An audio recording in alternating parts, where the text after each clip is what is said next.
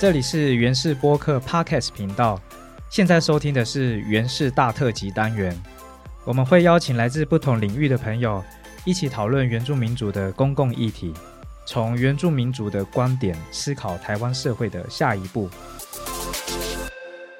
今天我们要来聊的是今年四月宪法法庭宣示原住民身份法违宪的议题，特别邀请的是林伟汉律师，我们欢迎林律师。哎，各位听众，大家好，我是法服原住民中心的专职律师林维汉。谢谢林律师。呃，在台湾，如何认定谁是原住民，其实是有法律规定的。而这部法律呢，就叫做《原住民身份法》。但是，对于这部法律谁是原住民的一些相关规定，不仅受到族人的质疑与挑战，还向法院提告。经过多年的司法诉讼之后呢？就在今年的四月一号，宪法法庭宣示《原住民身份法》第四条第二项以及第八条准用第四条第二项规定部分违反宪法保障原住民身份认同权以及平等权的意志，于是宣判违宪。宪法法庭也提到，相关机关应该在本判决宣示后两年之内，要依据本判决的意志进行修正。如果逾期未完成修法，则规定失效。今天的节目，我们想要了解的是，为何一部原本应该是保障原住民权利的法律，反而却被宪法法庭判定它其实违反了宪法保障原住民的权利，并且要求限期进行修改。现场我们就是邀请到了林伟汉律师。他是原住民族法律服务中心西部办公室的专职律师，也是这次原住民身份法宪法诉讼案的诉讼代理人。我们要来听他来跟我们聊聊这个议题。好。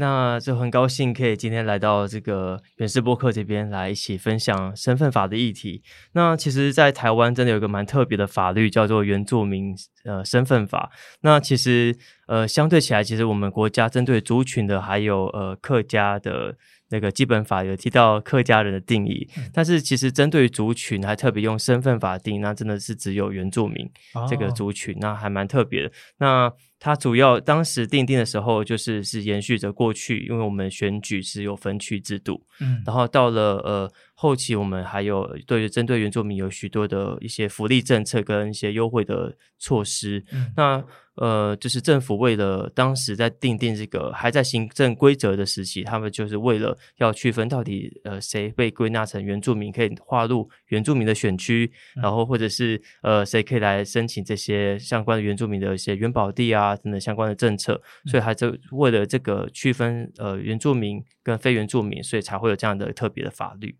嗯，我想大部分听众朋友可能认识的法律不是很清楚。那我我想说，我们在进到了解原住民身份法的议题之前，我想先请呃林律师帮我们呃法普一下，就是为什么法律会有违宪的这个问题？就是说法律不就是透过立法院然后通过之后制定的一个法律？那但他怎么会在呃？几年之后被大家发现说他会有违背了宪法的问题，这样的情况发生。那它其实是跟我们现代的呃西方政治的三权分立这这个制度蛮有关系的。那呃三权分立的制度都是一个司法权、立法权跟行政权。那有立法者来做立法，然后呢呃行政部分依照立法者的法律来进行执行的依法行政。那么司法呢就是也是依立法。院呃，他立法者或国会他所制定的法律来进行审判。那但是呢，在这样制度之中，呃，我们后来又产生了违宪审查制度。那这个比较呃，听起来比较学术。那也就是说，虽然立法者是代表民意来进行的立法，所以他其实立法者都是我们所选出来、人民所选出来、间接选举呃产生出来的这样的一个制定的法律，所以它其实可以代表民意，但有时候。多数的呃民意，它可能会侵害到少数人的利益。嗯，那在我们呃呃呃近代这一两百年之后，我们开始呃重视有普世的人权啊，开始认说人生而平等的平等权，或者是有些我们有些不可以被剥夺的权利。嗯。特别在二战之后，我们还甚至有开始出现了世界人权宣言等等。我们开始觉得有些东西是世界呃各个国家不不区分国家都应该保障的人权这样子。那所以为了要去呃呃去平衡，就是说不会让呃特定国家立法者去制定在法律制定法律之后呢，去侵害少数人的利益，因为其实我们的立法制度多还是呃多数决的一个制度。嗯嗯，所以为了去呃避免说呃人权。或者是少数的呃族群的权利会被侵犯，所以呢，后来我们就有，我们就是依照呃原本的，嗯，我们在国家建立时就会有一个，无论是刚性宪法还是柔性宪法，我们都会有一个类似宪法的这样的一个呃优于法律呃阶层的一个这样的一个法规。那我们通常就交给司法者来做这个审查制度。那在台湾，就是我们在司法院下面有。那个呃大法官这样子，那过去是大法官会议，那现在我们的违宪审查机制在今年开始，我们是用宪法裁判的方式，我们是学习呃美国的联邦宪法法院的制度，那我们就是由这个呃大法官来来看判决或法律，它到底有没有违反我们宪法所保障的基本人权，它其实是跟人权息息相关的。我简单整理一下，也就是说，我们现在有的这些法律。很有可能他在很久以前立法的时候，他没有顾虑到太多人权保障的这个层面的的问题。那呃，当时这个法还是立下来。那多年之后实行了之后，呃，甚至还有国际的这个呃观念的改变、思潮的改变，那大家越来越重视人权，于是重新的回顾去看以前立的法有没有哪些是违背人权的。呃，甚至这种国际潮流的这个这个概念，所以呃，如果有的话，就会进到呃刚提到的司法院里面有大法官会进行审查，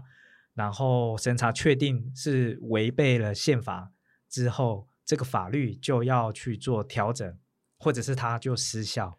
对，没错，那就是它是给予一个。呃，算是这样的，这样的算有点制衡的制度了。就是说，我们司法权是还是有部分制衡立法权的这样的一个制度。那这样的一个制度会有很多人，嗯。可能国民会觉得说，哎，怎么会有十五个特别的人来 为台湾的人，或者是为甚至为我们这个案件是为全台湾原住民来做决定这样子？那那个制度其实是在呃法哲学上面，其实我们会常常会去思考这样子的制度，它感觉上好像有必要。的确，少数人的权利可能会因为立法者或多数国民的意志而被侵害，但是其实，在法理上其实还有很多呃讨论的空间。嗯嗯嗯嗯。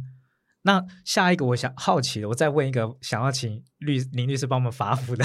就是呃，好，那确定了这个呃有法律它违背了宪法之后，因为刚有也有提到说，任何法律遇到宪法抵触的话，以宪法为主。那如果说确定了有一些法律它它是违背宪法的意思的话，那就呃宣判违宪。蛮蛮特别的，就是法律它违法了，对对对 对，那那那怎么办？那其实就是通常我我们国家了，我们的宪宪法宣判结果可能就是说，哎，那呃，如果说定期性的失效，然后或者是立即性的失效，那立即性失效可能就是大法官呃，就是会违宪审查者，他特他觉得说这个侵害太严重了，他必须现在就要有一个处置。那这时候就会有点像是我们呃呃，如果是有点像是法官造法，大法官造法的概念，大法官可能说，那在在这个过渡时期，大那个立法者还没有定定一个适合法律之前，我先告诉人民或告诉大家行政机关该怎么做。哦，嗯，那其实呃，有些像是特别是侵害比较严重的一些权利，如果说人身自由，那特别像是两年前我们有一个通奸罪除罪化的这样的一个事件的结果，那大法官就认为说这样的一个法律实在侵害人身自由，实在是太严重了，所以立即性的失效。哦，或者是在更。其实也没有很久以前，应该大家印象深刻比较比较多的是那个同婚婚姻平权的法案，然后民法，哎是民法吗？对，民法违宪哦，民法违宪，然后后来后来因为公投的关系。所以后来另立了一个，对，这个就是立法者照着大法官的还有公民投票的结果，然后另外立了一个特别法。那这个也是因为事件之后，呃，不得就是有点督促立法者一定要在两年内做一个决定啊。是是是。那如果像是过去甚至有一些比较是宣示性的一个呃，就是没有实质效果的呃宪法解释，那他可能就是说那应该要检讨改进。嗯那但是可能过了十年、二十年，可能那些某些法律呃都没有检讨改进，所以后来才才出现在大法官解释当中，常常出现这种我们说的落日条款，像是这两哦年或一年等等时间，然后才督促立法者做改变。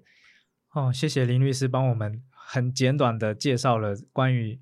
呃违宪这件事情到底是怎么一回事。那我们也呃进到一下今天要讨论的这个原住民身份法的呃这个违宪的议题。那呃，那我们想先了解的就是说。呃，这一次呃会被宣判违宪的，一开始是有族人去去申请释宪嘛，认为原本的法律呃有有违背宪法的这个可能，嗯啊、于是向大司大法官申请释宪。那他申请释宪的理由有哪一些是呃呃是特别重要，值得我们来来了解的？嗯，其实这次的申请人呢、其实呃有一对姐妹，那是就是年纪比较大的族人，然后还有一个是年纪很小的那个，诶，就是未成年的一个族人，主要是三个族人，所以那他们都遇到一个相同的议题，就是在嗯。原住民身份法第四条当中，嗯。嗯，我们要处理一个，就是诶，当呃我们呃我们现在其实第二条当中有规定说，诶，有一个。诶，一就是在光复时期，在台湾光复的时候，嗯。那从日据时代的户籍成本上面就可以看出说，诶，当时呃户籍成本上有种族别，然后就有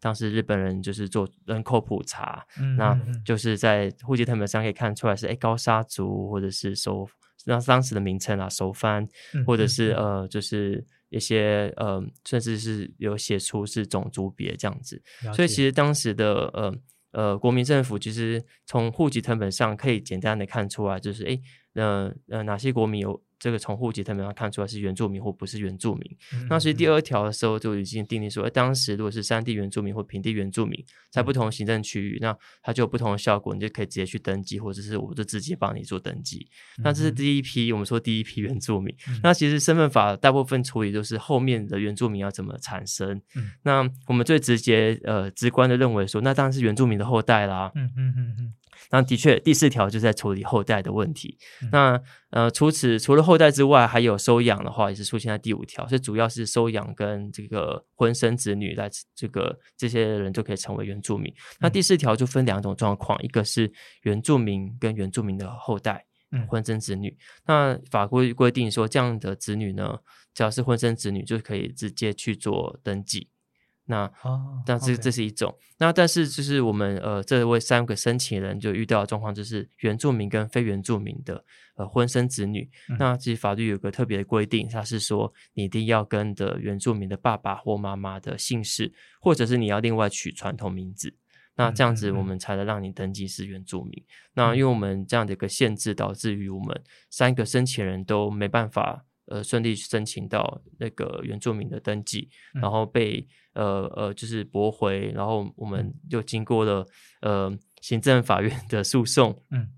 都被驳回，然后嗯。之后之后才来到我们的宪法法庭这样子。那假设如果这次呃这个这这次申请遇到的一另外一种状况，就是他其中他的父母其中有一方是原住民，一有一方不是原住民，但是他跟的姓就不是原住民的那个爸爸妈妈的姓，是，然后但是他明明有血缘，那但是他跟的那个姓不是爸爸妈妈，不是原住民的爸爸妈妈的姓，他就没有原住民的身份，就造成了这次的问题。对，那其实遇嗯到的困难当中，可能有呃呃，我们叫做主观或客观的问题。那嗯其中那个呃比较年纪比较小的这个原住民的申请人，他就嗯是因为他的呃，他就跟爸爸姓，那但是他妈妈才是原住民。嗯，那他其实呃，其实他是的确是在法律上可以跟妈妈的姓，因为我们现在民法已经放宽，从父姓从母姓，只要呃就是未成年的父母决定就可以了。哦，他们可以协议，所以实际上法律上他是可以这样，可以因为改姓，然后就可以取得原住民身份。嗯但是在呃主呃，就是他还是会遇到一些问题，因为他呃的爸爸是呃在家中是独子。嗯那其实在，呃非原住民的文化，特别是我们汉人文化，那嗯姓氏这个事情跟香火的传承、跟祭祀工业、跟呃，甚至是跟土地的传承，就对于汉人文化来讲，其实都有它的意义。嗯也是同姓人才需要去祭拜同姓的祖先。嗯嗯嗯嗯，那所以对于这个小朋友来讲，他跟妈妈姓就会遇到一个文化上面的冲突。嗯那我相信这也是很多呃原住民跟非原住民的呃，就是所生的小孩所呃长大成长过程当中所遇到的冲突。嗯嗯，那这我们申请人这边比较特别，是因为他们的父母早就已经呃过世了，那过世很呃非常久，在日据时代的时候就过世。嗯。那日据时代的规定也是重复性，那时候跟我们的中华民国的旧的民法一样，就嗯。只能跟爸爸姓。所以在爸爸妈妈那时候就已经过世的状况下，根本就爸爸妈妈就来不及，他们没办法预预料到说将嗯。来我们会台湾会有这样的一个法律，嗯。然后规定说一定要跟呃原住民妈妈姓才能取得姓氏。所以嗯。当那个我们这边的呃申请的爸爸妈妈当时的就是呃有原住民身份的都是跟妈呃爸爸姓的时候，嗯，那嗯、呃我们法律有个特别规定啊，就是说当爸爸妈妈原本可以取得原住民身份，嗯。但是呢，就是在他呃法律还没施行之前他就过世了。那嗯。这时候呢，我们就是可以呃，就是如果说爸爸妈妈原本是可以取得，那我们也。那我一直爸妈先过世，所以嗯我们小孩就还是可以来登记。嗯但但是爸爸妈妈如果当时的不符合现在的法律规定，那他就是不可以去登记。所以我们生前遇到的问题比较特别，那这也是比较复杂的问题，是爸爸妈妈当时没有跟着原住民的妈妈姓，然后所以小连带的小孩子也不可以来登记。这个是旧法规定啦，这样子。好，这一段有点复杂，我厘清一下，我厘清一下。其实简单来讲，是他就是因为我们呃，因为我们的申请人都年纪也比较大嘛，所以他当时一定是跟爸爸姓。嗯那他爸爸的确也是有原住民血缘，但是他是呃妈妈那边，也就是他的祖母是原住民。嗯那只是爸爸当时过世的时候，就不嗯可能跟祖母姓，因为嗯日日据时代的法规懂了是跟嗯，跟祖父姓，所以爸爸那边嗯。就断掉了。然后，但是爸爸过世的时候，呃就是在民国二十九年还是十九年的时候，非常非常早，这嗯。没办法预料到民国九十年会有这样的法律。嗯。所以，当然，如果可以反过来想，如果他爸爸还在世的话，嗯也许他去快一百岁，那他嗯。当然有机会爸爸来改名，那他跟我们申请人也可以顺便来取得原住民身份，但是这是客观上没办法做到。我懂了，等于说，我们先不管几年前发生的，但但是按照这个现在这个法律的情况的话，首先他爸爸要先跟他有呃妈妈的姓，因为妈妈是原住民，然后爸爸才有原住民身份，是然后然后现在这个当事人他在跟爸爸的姓，因为才可以取得。就就合理的拥有了原住民的身份，这样子。对，但是嗯到他爸爸那个时候就没有没有用妈妈的姓，所以即便现在他呃现在这个当事人他是跟爸爸的姓，也也没有原住民身份。对哦，最大的这个这个这个，我抓我抓我抓到这个最大的症结点在哪里？对，它只是在中间断掉的一个过程，然后是没没办法，就是回没办法去改变爸爸姓氏的过程啊。嗯，哇塞，那那这个这怎么办？这所以才要提示。对他，所以当嗯。时我们申请人才提出这个呃申请这个宪法解释，嗯。但是后来其实这个问题，其实在一百一十年的一月的时候，立法者有修法去做突破，所以其实我们申请人比较特别的是，虽然我们申请人申请释宪，但是在其实在去年时就拿到了原住民身份。因为我们的哦。这个不比较不合理规定第八条部分有修法，嗯。但是大法官就认为说，其实我们整个呃身份绑姓名的这样的一个嗯。规定，还是要做整体的考量，所以嗯。我们最后我们的申请人还是那个跟着这个小朋友申请人一起来做解释，哦，嗯所以这次呃总共有两件案子，对，算是呃两个家庭的呃两个家庭两个家庭一起来一起来申请，哦，这个好像那个一百年的修，呃，你说一百一十年有一个对。修法，嗯，那个感好像是另外一个一个可以讨论的议题哦。对，那那那我们那我们先慢慢来，我们先把今天要聊的的先先来走完。那好，那接下来我想想要了解的是说，呃，在这次的这个宪法法庭的呃诉讼过程当中，那其实也有一方是比较支持现行规定是合宪的，他等于说其实他并没有违法，并没有违背宪法，他反而是呃更保障原住民的的权利。对，那其中有一个比较明显的呢，也就是这个法律的这个原住民身份法目前的呃，算是主管机关吗？呃，是是主管机关，主管机关就是中呃中央部会的呃原住民族委员会。那他他提出了很多支持现行法规是合宪的的立场的说法。那林叔可林律师可不可以帮我们重点介绍一下？呃，原住民族委员会在这次的呃宪法诉讼过程中，他提出了哪些重点？认为说呃现在的法律是合宪的。好，其实那个呃，原民会作为那个原住民身份法主管机关，因为当时这个法案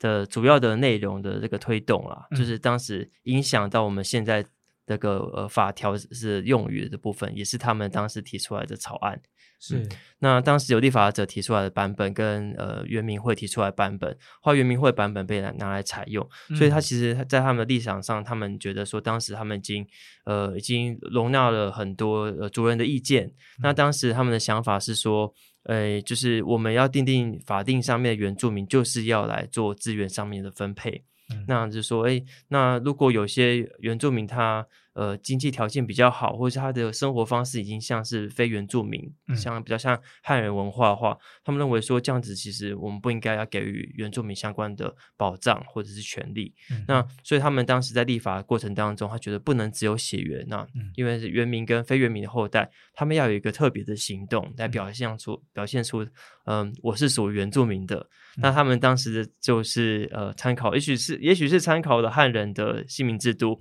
也许是参考。部分原住民的这个呃传统的族族民的这样的一个文化，嗯，那他们就觉得，那你至少在名字上看得出来，所以他们就认为说，就是跟爸爸妈妈的姓，嗯，那或者是取传统名字，嗯，那这样他认为说，你只要有这个名字之后，你就会呃，就是就开启你的认同之路，这样子，你就是就可以做一个原住民，嗯嗯，所以他其实是刚开始是认为说，我就要呃，因为资源有限，所以我必须要把。呃，资源留给真正想做那个原住民的这群人，所以这个是跟我们呃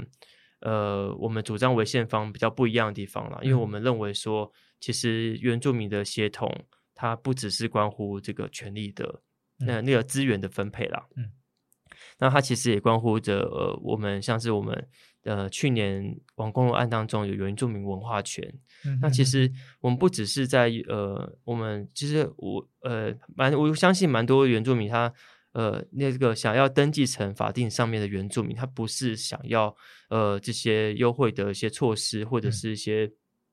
土地上面就是原保地的一些呃。的一些好处，我觉得很多是他在追寻呃自己的血统跟文化。那这样的一个文化圈，然后包含着呃去狩猎、去进行传统的呃就是的活动、采集啊，或者是记忆的活动。那我觉得呢，这个是呃有很多包含着，我相信很多包含现在的很多没有办法证明的平埔族了。我觉得他们其实都是在追寻他们自己的一个文化跟他们的。呃，是协同这样子，他们想要在呃，在自己呃的的身份能够被自己的文化所接纳。那同时，呃，既然我们有这样一个法定原住民的制度，也希望能够国家可以承认自己的地位。但是在呃，原民会当时提出支持和宪的理由来说，最重点的就是他觉得你要成为法律上能够呃合法的原住民，除了有血缘之外。你还要有一个认同的行动，那那按照目前的这个法律规定来说，就是去改，呃呃嗯，应该不说改，就是你的姓要取得跟呃有原住民的爸爸或妈妈其其中一方的姓。是，那或者取传统名字，这呃这样子的一个行动表现出来之后，才可以符合这个原住民身份法认定的呃有法律身份的原住民。嗯，对。那当时他们做这样的抉择，其实其实呃，在这个原民会在宪法法庭当中的辩论当中，我们也可以知道，其实他们也蛮强调说，其实名字原本就是跟着爸爸或妈妈嘛，就是在我们民法的或姓名条例的制度上面，其实都跟爸爸妈妈，其实他的确是跟血缘有关。那当然它是这样的一个连接，但是因为姓就是现在我们目前的法规就是跟爸爸或妈妈，我没办法。把爸爸妈妈的名字都放进来。嗯那同样的，呃，在当时的立法者想象，也许是说你一定要在非原住民跟原住民之间做一个抉择。哦，嗯，我是觉得他们有这样的一嗯个想象，就是嗯觉得说不可以有呃双重国籍或双重嗯族裔的这样的一个认同。嗯就是说你呃，就是你要做一个嗯，就是完我就是完全认同原住民行动。那在嗯姓姓氏上面，因为你只能选一个，那就有点像给他一个挑战。我自己这样觉得。哦，即便你的血缘有两种不同文化的成分，那但是你在认同身份的认认定上面的认同，应就要必须得二选一。对，而且嗯其实这个蛮特别的是，我们台湾其实我们原住民族非常多族，但嗯。是我我们呃为了一些族群政策的关系，我们全嗯。部就用同一个法律叫《原住民身份法》，然后我们把它概括成一个原住民的一个单一概念。嗯。那这样其实呃不只是原住民跟非原住民这样的议题，其实各族其实各族的文化上面的差异，那嗯。那所以这样，在我们做原住民的身份登记之后，其实我们还有一个叫民族别的登记。那民族别的登记目前也是只能登记一个，那就是说，或者你爸爸妈妈是不同呃民族的人，那、嗯。但是在我们法规上面，就是你只能登记一个。它比较特别的是，登记一个，它其实不用看你的姓氏，也不用看你的族名。嗯。那你可以是呃塞夏族的族名，嗯。然后然后你去登记泰雅族的呃民族别是可以的。那但但这个这个部分也是我们呃违宪方所主张的，觉得说，那既然民族别可以做不同的登记，那为什么嗯在原住民或非原住民的议题上，你一定要跟着原住民的姓这样子？那这是有点双重标准了。哦，等下可能有些人不是很清楚这个这个族群别的状况，就是刚刚林律师提到的情况是说，假设爸爸妈妈都是原住民，是但是可能其中一个是阿美族，一个是排湾族，是然后生的小孩他呃可以去登记原住民身份之外，他还可以再加注是哪一个族群，但是他只能选一个族群对他。只能选一个。哦，比如说我比较喜欢妈妈，妈妈是阿美族，这样就就登记阿美族。但是明明爸爸是排湾族，就就不能加注在这个身份的这个这个登记里面。对，那它会出现在哪里？因为身份证上面不会出现，身份证也好像也不会出现说你是原住是原住民，然后什么族群。它会出现在呃户籍成本的这个民族哦也别是一个正。式的一个一个对，它是一个正式的法律文件。嗯嗯嗯嗯，会登会出现说你叫什么名字，然后你是什么呃，是不是原住民，然后以及什么族群这样子。那目前比较特别的是，这个民族别登记其实没有法定的上扬效果，它就是一个注记而已。嗯那唯一上可能会影响到当事人权益，就是在可能在你在进行狩猎或采集活动的时候，嗯然后你不幸的可能被卷入了呃刑事上面的一些官司。因为其实很多听众可能不知道，就是在台湾原住民进行狩猎或是采集，那到现在呃可能会因为持有猎枪或打到保育类动物，或者是你采集的。的程不符合程序，那你就可能会被警察抓走，然后进行呃呃刑事上面的一个诉讼程序。那在这个诉讼程序这个过程当中，你可能就是除了你要呃你说明你是原住民之外，有些法官可能也是要你说明说你是哪一族，是哪个部落的原住民。那你的采集或狩猎是不是在你的传统领域里面？那所以这个民族别登记当中，嗯、呃。呃，没有直接的法律效果，但是可能是在你进行文化活动的时候，到后面的司法程序的时候，可能就会产生出不同的效果。哇，这个又是另外一个很值得来来专门来聊的议题。那好，讲到这个，我刚刚听到林律师提到说，呃，袁明慧当时支持和宪的论述里面呢，还有一个重点就是，它其实这个限制啊，在身份法里面这样子的限制，它有一个很重要的目的，就是要不要让太多人，或者是没有对本身对原住民没有认同的人，就却却同样享受同样的这样子的福利。所以他所以他才特别用身份法一些规定去去限制这样子的人口总数。是，其实这个，嗯，说起来也是，呃，这个是毕竟也是国家政策上面或法制上的问题，那它其实也算是一个政治问题。嗯那它其实除了关涉到呃原住民跟非原住民之间的资源分配，那就是说国家的钱要用在哪些人身上，然后要要那那些人有多少人这样。嗯除了这个之外，其实因为我们原住民的制度当中，其实我觉得很多原住民还蛮呃在意元宝地的制度，因为元宝地其实的数量是有限的。那在我们的政策之下啦，是有限的，是延延至于那个日治时代的那个我们的番人所要地它的一个政策，所以它其实数量就是被限制在一定的面积。嗯。那所以在这个除了是非原原住民跟非原住民之间的一个政治上面的一个角力之外，其实在这个过程当中讨论当中有很多是原住民之间的讨论。嗯。那他们呃很担心说，那现在台湾的原住民是呃五十几万人，那会不会因为这样的呃嗯。法规被宣告违宪之后，那有些很呃就会有些担忧，大家算的数据数字都不一样，有时候会多一倍、多三倍，然后或者是甚至有人算说会变成三百万人、四百万人，然后哦但是。嗯，我是觉得不那么没有那么夸张啊。第一点啊，那第二点是我觉得那个资源有限，不应该是限制。嗯，我们违宪方认为不应该是限制他不能去登记为原住民的理由，因为其实嗯那个是后面国家立法在做政策，那尤其是福利制度啊，或者是呃原保地制度，他们可以做相应的调整。但是作为对于追寻文化权利，或者是追寻自己的呃协同，嗯特别是大法官这次说协同是先于国家存在的一个历历史的一个事实。嗯那我们其实我们宪法跟法律应该给予尊重，所以给予高度的保障。嗯，所以其实这个追寻协同，就是我当我的身份，我身为原住民的一个身份被国家承认这样的权利，我觉得其实是比这些政策呃或者是资源来的重要的。嗯，帮大家补充一下，现在呃法律认定的原住民的总人口数在台湾大约是五十四万多左右，那大概占据全台湾的人口比例大概是二点多一点。那我们呃通常就会简约讲成，就是只有台湾全台湾人口只有百分之二有原住民法律上面登记的身份，那百分之九十八是非原住民。所以原住民的人口数其实是呃是非常非常的少，嗯，是，但是这是法律认定上的，目前现行法律上面认定的原住民的大概的的数量。那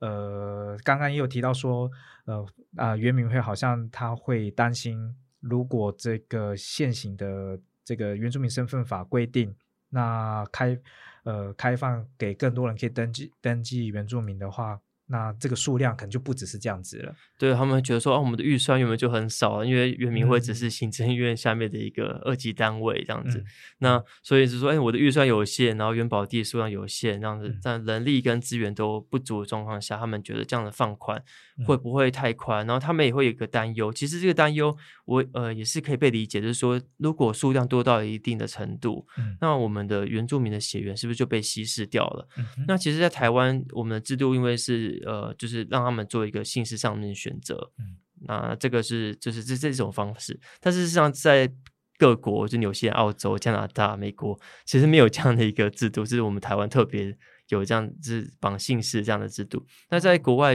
嗯，有不同的做法。那我举一个例子，好了，在美国，他们的联邦的法院，他们嗯其实是交由各州去。他们自己去决定说，哎，各州去去认定哪些部落，嗯，那呢有哪些原住民部落？那他们认定完这个原住民部落或者族群之后，就由部落他们自己来决定他们的成员有哪些。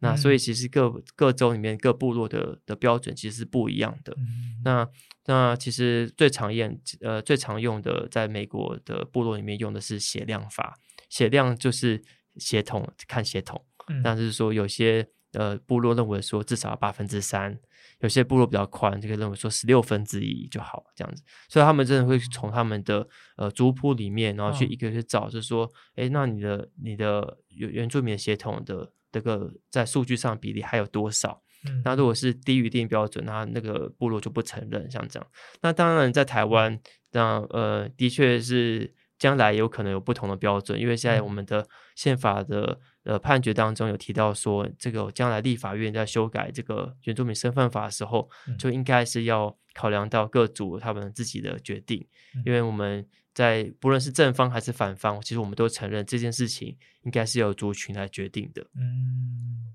我们前面聊到原住民身份法宪法诉讼案，呃，事件申请人他的理由以及呃相关机关原住民委员会他认为合宪的论述的一些重点。那接下来我们想要了解的就是在四月一号这一天，那呃宪法法庭公告了这次的呃案件的审理的结果，他宣判原住民身份法第二条呃是违宪的。那但是在这个呃宣判的结果里面呢，呃，我们现在的大法官总共有十五位嘛，那十五位里面其实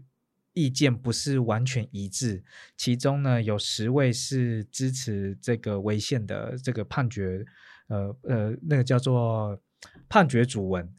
对对嘛，判决主文的立场是有十位大法官是支持，但是有五位是不同意的。那也蛮想透过这次机会向林律师请教一下，就是说从法律上的专业的角度上，怎么去看这次的宣判它主文的内容，以及呃这些大法官他们各自有不同意见的立场，怎么我们怎么看待这件事？嗯，那其实，在新制。呃，开始之后啊，因为过去其实大法官会议或大法官解释的时期，其实我们没办法看到呃四位大法官他们的想法是什么。那他们也可以主动提出那个不同意见书或协同意见书，就是说他们可以主动表态说我是支持还是反对的。嗯，但是他们当他们不不表态的时候，我们就看不到到底谁支持。以前是看不到，对，以前是那种嗯。闭门会议的感觉。那在心智之后，我们把它诉讼化这样子，所以那在在写这个呃，我们说判决书的时候，那如果那个是支持的或反对的，那他们当时一定有一个投票嘛，二分之一上就通过这样子。那所以这样的决定呢，他们就强强制要让他们表态这样子，要在在判决当中看得出来谁是。支持的法官，谁是不支持主文的呃大法官？那所以呢，在这次当中有呃十位的大法官，他是支持这个判决的主文，就是违宪的结论。那这其实个的呃这个论理啊，我看的这个意见书，其实都差不多，跟我们的判决理由差不多。那主要认为说，其实呃协同是非常重要的，那是宪法必须要保障的一个。这个价值，然后呃，也有大法官在特别提到说，他认为说应该要广开。有些大法官比较比较 open mind，他是觉得说应该那我们原住民那么少了，这样子，那希望那个那个当然要成人之美，有些有些人想要登记成原住民，那他既然有这样的血缘，那应该要让他能够去登记。那有些大法官也就是呃，也顺带提出他自己的意见，就是说未来可以怎么样修法。那有些认为说是呃呃，大那个判决当中只有强调个人权利。他认为说，其实哎，这个身份认同权应该是一个集体，也是个人权利。他认为说，这个东西也要赋予一个民族权利的一个一个概念，这样子。那这个是目前宪法的呃，不论是大法官解释也好，或现在宪法判决也好，还没有走到集体权利这样一个比较先进的一个论述。那反对的意见当中，就有提到像刚刚原民会的这样的一个想法，就是说，当时其实已经有原住民的立法委员了。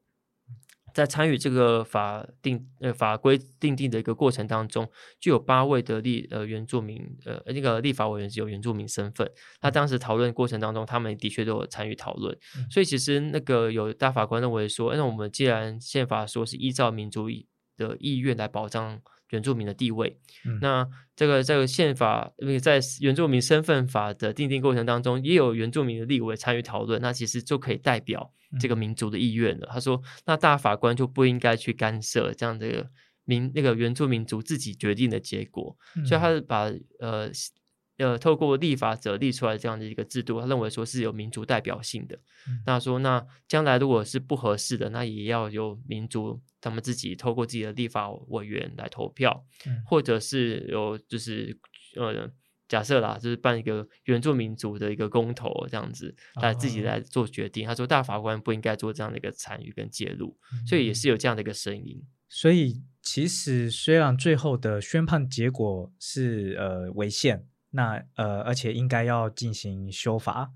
但是其实大法官也有不同的呃解读跟他的看待的的方式，那这些内容都有做成正式的记录。对，那么就是现在是在判决后面就会有个叫做呃那个。呃，协同意见书就同意的意思，嗯，然后跟不同意见书，然后就是，嗯，通常就是会有有有些法官想要特别写，然后其他法哎，其他大法官啦，就会觉得说，哎，那我赞同这个大法官所说的，那我就会加入、加入、加入，这样有点像是推文下面加一加一的概念。对，所以其实你这样加一加，发现十五个都都在里面，然后十五个其实都有表态。那其实十比五来讲，其实可以看得出来，其实目前我们大法官对于这个身份认同的这样的议题，其实是比呃。呃，就是是其实是蛮支持原住民这个民族，就是呃协同认定这样的一个权利，这样子。那比起去年，像是去年才还是呃呃，就是在文化权的事宪案的时候，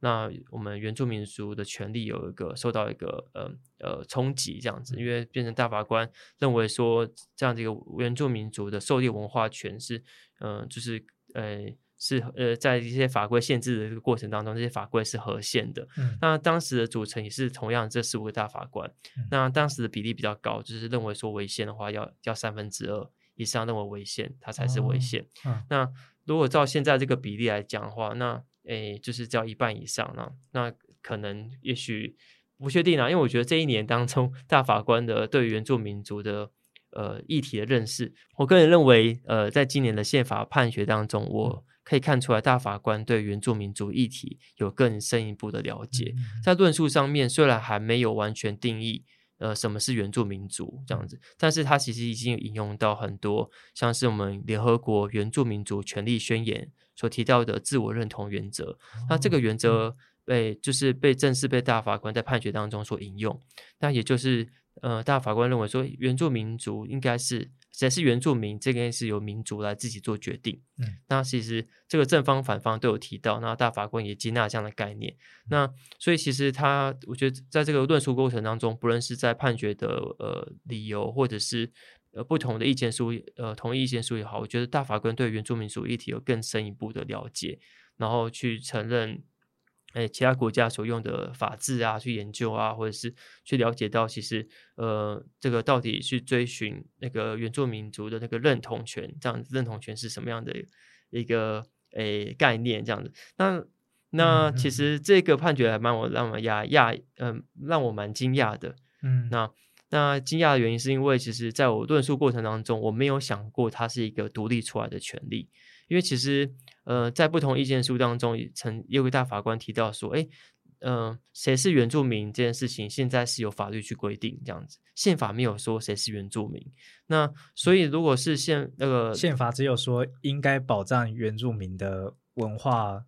语言跟传承。”对，但是他没有说定义谁是原住民，所以有不同意见的大法官认为说，那就是立法者定的这些人才可以享有宪法上面的原住民的权利。所以说，那如果你呃，都没有被承认是原住民的话，那你怎么可以去享有宪法上的权利？所以他认为说，原住民的身份认同权，它会有一个逻辑上面的问题。嗯，就是说，你你你你不是原住民，那你要怎么享原住民的身份认同权？这变成说，到底是先有这个权利，还是先有这个身份在？它就会有一个循环上面的论证啊，就会比较。比较有点矛盾，所以我当时我在呃，在这个宪法诉讼过程当中，我的确是没有尝试这个途径。嗯，那我是觉得说，我就用其他文化权跟其他原住民享有的特殊权利这个部分来做切入。嗯，那那所以这个当判决出来时，他哎，既然单独认为说是一个独立的权利，就是原住民的每个人他有认同自己身份这样的权利，我觉得这是蛮特别的，那也是出乎意料之外的这个途径。那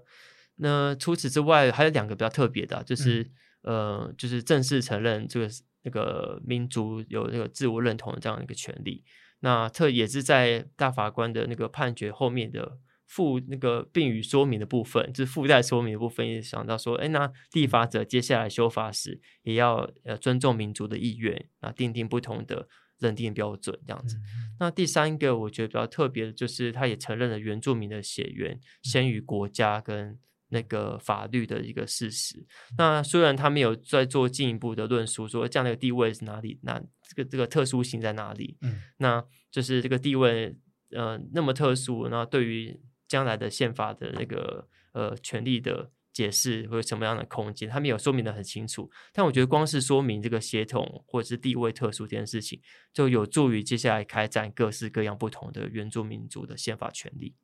嗯，就是这是一个很重要的基础。嗯，对。哇，所以林律师，你其实蛮年轻的，还不未满，哎，有还有三十岁了，有有 三十岁出头，嗯，但是就进到了这个系，在这个你的呃法律之爱生呃过程当中，就进到宪法层级的诉讼这个这个战场，然后而且还算是胜诉嘛？这个可以这样这样解读吗？对，算是结果是对我们当事人有利的。嗯，然后第一时间看到这个结宣判的结果的。感觉这应该很少人可以会有这么年轻的，我觉得是蛮难得的经验啦。因为其实进入到宪法的诉讼的言辞辩论，其实真的是因为我们过去在旧的制度当中，其实原则上是不用辩论的，所以其实能够进到到宪法法庭做辩论，其实是个很难得的机会。那这次也是呃，老实说，申请的时候是很早的时候，是一百零。一百零四年还一百零哎，一百零一百零七年的时候，不好意思哦哦，所以其实也是很久，对，是隔了很久，所以其实当时不是我处理的，当时是马呃马润明马律师来做来做泰雅族的律师，对，来帮我们当事人做申请这样子，只是这件事情被呃大法官搁到就是今年才来做处理。他当时来进行呃延迟辩论的时候，因为我们单位也是在呃。那个二零一八年时成立，也就是我们法服专门成立一个辅助原住民来做那个文化抗辩的这样的一个，就在在司法上做文化抗辩的这样的一个的中心。嗯，那就是就很荣幸，就是有被叫邀请到，可以一起来做这个言辞辩论。那当时也是一方面很呃很兴奋，一方面很紧张，因为接到通知离那个辩论就不到一个月的时间，就是所以这么这么紧迫，对，很紧迫的的时间做准备这样。那就是跟当事人，还有跟马律师，有还有跟那个另外申请人，就是郑川如教授跟那个吴大律师一起讨论。那我觉得过程当中，其实也让我诶听到更多不同的声音，然后诶这也是一个一个经验啦，就是呃，因为毕竟这个机会真的是蛮少的，可以到宪法法庭上面。那所以跟大家一起就是一起做团队合作，我觉得这也是嗯，这是一个很宝贵的经验。嗯，刚有提到说，这个当时提出视线的申请的时候是在一百零七年，是，然后到，但是直到今年才正式有宣判结果，也就是说，他中间等了四四年四年多，嗯，所以那个那个是这些宪法的这个诉讼或是视线申请是等要等很久，哎，对，但是就是因为送过来的案件很多，那其实老师说有九成的会以程序方式驳回，因为其实不是每一件。都需要呃达到宪法诉讼，我们现在制度是这样了。那我们大概可能预计会有九成多的会以程序方面来驳回，因为我们希望那个在制度设计上，立法者不希望宪法诉讼变成第四审，就变成说最高法院大家不服最高法院的判决之后，一直要上诉到宪法法院，就是让它变成第四审。它其实制度上不是要。让每个案件都进来，而是说真的有宪法上面的重要性，然后有呃，就是有说明，有具体有说明说，哎，到底哪里是有违宪判决或法律有违反宪法的可能性，然后可能有需要被重重要到被讨论的，那才会到后面来到那个判决的一个阶段。嗯，我觉得刚刚林律师还有提到一个，我我听听起来，我我觉得我觉得也蛮深刻的一个观点，就是说透过这次的。呃，原住民身份法，呃，宪法法庭最后的判决可以看到，说我们现在的大法官，呃，对于原住民文化的认识有比起以前有进步蛮多，甚至在这次的判决里面，不只是主文里面写的内容，还有很多呃附附加写的呃其他的呃这些呃文字，呃，大法官其实也有提到了很多。看起来是更尊重，或者是说可以呃更愿意理解原住民文化的的的态度。那这个这件事情，它不单单只是存在一个法律文件的记录而已，它甚至很有可能可以成为未来原住民呃原住民主在争取更多权利的时候，可以依据这一次的呃宪呃是这个诉讼的结果当做一个基础。再去进行更多原住民权利争取的下一步。对，因为其实我个人其实还蛮关注那个原住民自治这个议题，这样。那这个议题是在台湾被讨论了很久，但是在法规层次上，呃遇到了很多的上面很多的困难，立法层次上面的困难。那过去我们的自治，目前也许广义的自治上面，我们许放在原基法里面，可能呃有像是我们原住民族有一个同意权，智商同意权，那它其实也是一个自治的某一种呃政策的一个。那个的展现，因为就是变成说，有些某些政府要做开发行为，或者是私人的企业要进行部落进行资源利用的时候，那就是要经过呃呃部落的同意这样子。那其实它是自治权广义的一环。那其实也有一些呃相关原基法一些规定，但是它其实都是现在法律的层次。那我们在我们宪法当中，我们之前的讨论当中，虽然我们有呃增修条文有提到原住民族的相关保障文化或政治地位的权利，然后也有提到说要依照民族意愿等等的用语，但是它其实没有那么直接，它没有用到自治这个词，也没有用到说应该要怎么进行。那这次的呃第一次在宪法当中被拉到一个讨论，说要。要尊重民族的意愿来定定，就是合适的原住民的身份的法规。那也提到了，诶，呃，自我认同原则，原住民族有认同自己哪些人是属于自己成员的这样的一个权利。那我觉得他就会开启一个，呃，就是尊重民族的权利的这样的一个的一个。一个什么入口嘛，这些的，那就是也提到说，哎，那有原住民族一个特殊的历史地位，那我觉得这些都可以累积成一个呃材料，这样将来这个材料就可以将来在我们推行自治权，在推行其他宪法权利的时候，我觉得就可以来用到，所以我觉得这是一个蛮重要的一个关键。这一次的宣判结果啊，其实还有提到一个重点，就是呃，既然这个法律是违法的。违背了宪法，那他就大法官有提到说要要要求相关机关，也就是原住民主委员会应该要去修法，而且他有一个明确的时间，就是要在两年之内。那也就是说，距离我们现在录音是五月底，那其实再过没多就是六月，那两年的话，就是距离现在还剩原民会还剩下二十二个月。的时间，对，要完成修法，不然的话，大法官也有说，如果到时候呃时间到了，然后还没有完成修法的话，那这条法律就直接失效。那其实我们对我来说，呃，我相信跟可能也有很多听众来说，呃呃，第一个疑问是，哎，真的没有完成修法的话，那所谓的那个失效是是什么意思？这样子？嗯，好，那我先。回答这个也要帮我们发布一下。好，那失失效意思是说，这些大法官有有讲说失效之后该怎么办，所以大家不用太担心啊。有有提到，有有有。那失效的意思说，那就是大家就是原住民跟非原住民的婚生子女啊，就是直接可以跟呃，就是原住民跟原住民的子女一样，就是可以直接去得得做登记。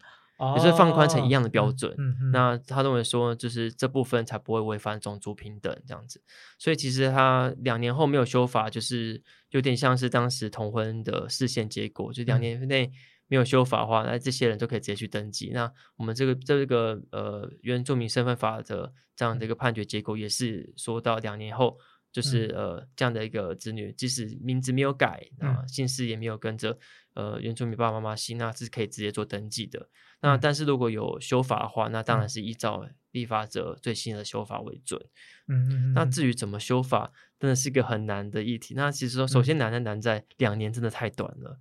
那两年要让十六族的民族呃自己来做内部的讨论，都完全不够用。嗯，那是然后呃。更何况是呃，就是现在我们的不是每个民族都有完整的议会的制度，嗯，或者是明确的一个代表的制度。那各个甚至有些各个有些民族可能是比较强调部落自治，而没有强调整个民族的这样的一个代表的一个制度。所以其实他第一个会面到说怎么去做决定，民族怎么政政府或立法者要怎么看出民族意愿，这个其实是第一重的难关。那第二重难关是组织。现在我们呃虽然没有民主议会，那我们有一个现行，也许可以来呃直接来用的，就是部落会议。嗯，那部落会议是另一个很大的一个问题，这个这一个议题啦。那不是每个部落都有部落会议这样子。那我们现在法规有有这个词，但是不是每个部落都有。嗯，然后呢，但是我们也很难去想象两年内七百多个部落都来可以来做这样的一个决定。那这样决定。嗯，要怎么拿拿拿到立法院做立法？那难道是部落的多数决吗？还是民族十六族的多数决？那这样好像听起来都不太合理。所以我觉得比较有可能立法方式是，嗯，立法者还是用比较抽象或比较概括的词，就说那呃，关于民族那个原住民那个族的那个身份认定标准，由各部落或各民族决定之。它最简单的立法方式就是，那就丢给民族自治。那那民族自治相关的西部的规定，那再规定在相关的执法这样子。那那那这两年内都是大家赶快来推这样子，就比较有可能就是盖瓜性的的的立法方式。那这是其中一种可能，可能就是用就是比较呃笼笼统，就是比较就放授权给部落这样的方式啊。那当然这个部分就是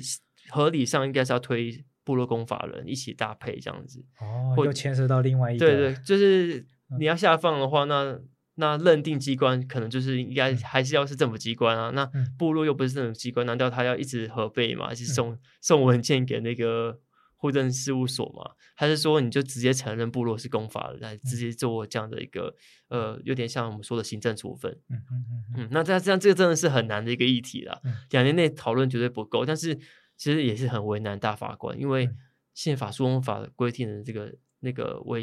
当你宣告是违宪需要修改，它最长的那个可以授权大法官来定定的这个呃的期限就是两年。那目前是这样，所以他他最长也只能给两年，所以他其实也不能怪大法官说你怎么给那么少的时间，一定要做改变。那就是现在规定就是他的困难。嗯，那其实大法官在不同诶，在那个同那个协同意见书啊，一个黄瑞明大法官，他其实又提到几个有可能去参考的啦。那就是部落或者是民族，也许可以呃参考国外的，就是说美国的是用血量，就是血统几分之几来做决定。那也或或者是呃，像是有些民族比较传，比较还是蛮呃蛮尊，应该说是蛮蛮强调呃传统名字的。嗯嗯。就像塞夏族，它其实现在的汉名就是可以对应到呃，就是有它传统名字的含义。嗯，那或者是呃很多氏族采用氏族名这个名的制度的呃民族，他们其实虽然看起来是汉姓，但是还是可以对应到呃就是以前的氏族名这样子。所以其实有些呃我们我之后有些有些讨论啊，其实。呃，像塞夏族都蛮希望还是维持自己的传统名的这个名字制度，所以呢，他们有可能还是会也依照传统名字来认定那个身份，那个是谁是属于塞夏族，但是这还在讨论的过程当中。但我可以听到，的确是有些人。民主还是蛮希望可以跟名字绑在一起，这样。那可能有些各民族有不一样的不同意见。那因为那个呃大法官有提到说，那或许也可以有一些呃部落有一些记忆，那有些有比较类似成年礼的类似的的这样的一个记忆，那也许可以搭配使用。那当他完成这样的仪式之后，就可以来登记。嗯，那这都是可以放宽给各个部落或民族来做决定。但这个中间过程一定会嗯。我觉得那个时间不够，所以，我我个人甚至觉得有可能有个方向是我会立不出来。对啊，就有可能会立不出来。宣判之后，转眼间两个月就过去了，还剩下二十二个月。对，那立不出来就是直接做登记了。那直接做登记，那大法官特别讲说呢，你不可以说两年之后直接登记之后，五年后修法，然后就是否定这这这三年之间的这些这些人权利。大法官有特别说明说，那你立不出来，那做这样登记的人就是他就是。成为正式的原住民，这个法定原住民，他不可以因为后来修法，那就是就是推翻说这这段期间获得原住民那个成员的这个身份认定，这样子。那我是觉得他他真的蛮有机会推不出来，因为真的有有点困难。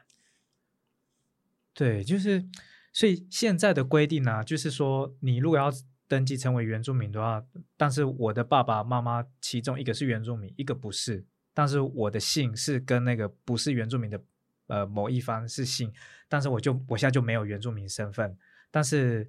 呃，两年之后，这个这个法如果没有修修完成修法的话，它就直接失效。那我可以不用改姓，我可以继续去继续跟呃我的姓是继续是跟非原住民的那个父母亲那一方的状态下。呃，但是两年过后那个法修呃失效了，我还我就可以直接去登记成原住民了。对，那那个时间就是一百一十三年的四月一号。哦，三月三十，嗯，是嗯，对，四月一号一年嘛，啊，一年是两年，应该是三月三十一吧？三月三十一哦，对，一年后，两年后。两年后应该还是四月一号啊，四月一号生开始生效，对，生效也是四月一号开始生效，这个法律失效，对对对对，哦，嗯，对啊，那至于是要放宽，因为其实也有可能后来立法过程之后，可能不是放宽，是变严，也是有可能，嗯，然后当民族或者是那个呃族人们认为说，其实应该要变窄，那我们尊重民族意愿的结果，那。也许就是就是人这个将来反而会变少，也是有可能啦。就是那个符合资格人是变少，有可能。那例如说，呃，不是每个。族人都可以回到部落参加祭仪，嗯，或者是完成某些仪式，有些仪式应该是有一些难度的吧，嗯，对，然后各种状况，对，那甚至还有比较极端的，不是比较极端，比较更严格的，就是说绑族语的认认那个证那个认定的制度，你说考族语认证 才可以可以才才登记原住民身份，原住民身份，哦，这个有好像有听到。有一有一派人是提出这样子的对的建议，那这样的确是有个诱诱因可以让说，我就是呃让族人们就是更加去去附赠自己的族语，这样子去更加熟悉。但是它其实变相还是一个门槛，因为其实嗯，我们不论是没办法参加部落的活动也好，或者是没办法好好熟悉自己语言也好，其实都我相信大部分人都不是自己自愿的，它都是文化跟。背后的呃成长背景是有关的，那都都不是他自愿结果，所以其实如果我们放这个比较门比较高的门槛，那当然也可能是民族自己的决定啊，但比较高的门槛势必会让他的寻求呃身份认同的制度会比较辛苦一点。嗯嗯，那节目其实也到最后的尾声，那呃林林律师对于今天我们讨论的主题也好，或者是对这个原住民身份法接下来。要修法的这个过程也好，你自己会有还有什么样的期待吗？嗯，其实我比较期待，是因为过程当中，嗯，这次的视线啦，然后还包含接下来呃六月份的时候也会有平埔族的那个，嗯，呃，就是宪法的言辞辩论。那其实过程当中，其实免不了就会有一些族群之间的嗯讨论，然后甚至是有些对立。那呃，透过社论也好，或者是呃网络上面的一些讨论也好，那其实我觉得我我是蛮希望这样宪法辩论，它有一个让大家都可以公开来看，一起来讨论，它当然是一个。就是嗯，让大家可以更信赖，就是违宪审查大法官这样的一个宪法诉讼制度。第一个是让人民可以更加信赖这个制度。那第二个，我觉得应该是要促进对话，因为其实人权的形成或宪法权利的形成，它其实嗯，虽然嗯大法官不受民意的影响啦，他就是像法官一样，他可以独立审判。但我觉得过程当中。人民的讨论，我觉得是重要，因为最后还是要回到立法部门去制定新的法律，或者是更合理的法律。所以，其实过程当中，我还蛮希望各个族群的可以，嗯，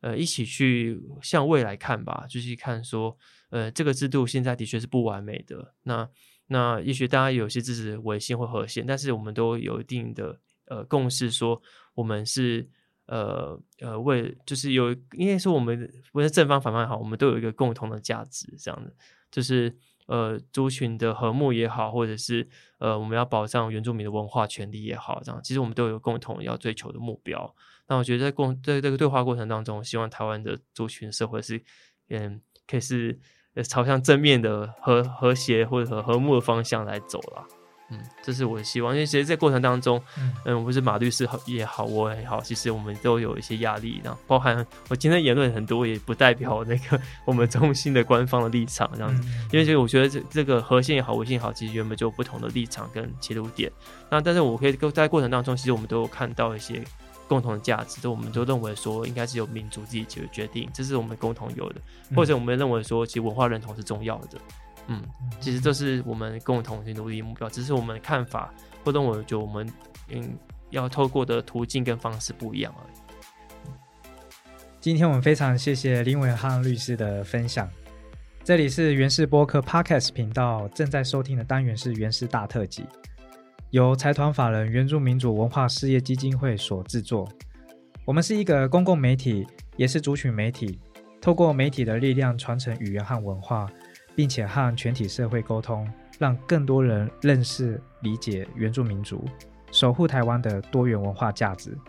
如果你也认同我们的行动，欢迎各位朋友上网搜寻原文会之友。捐款支持我们，或者到脸书或 YouTube 搜寻原文会，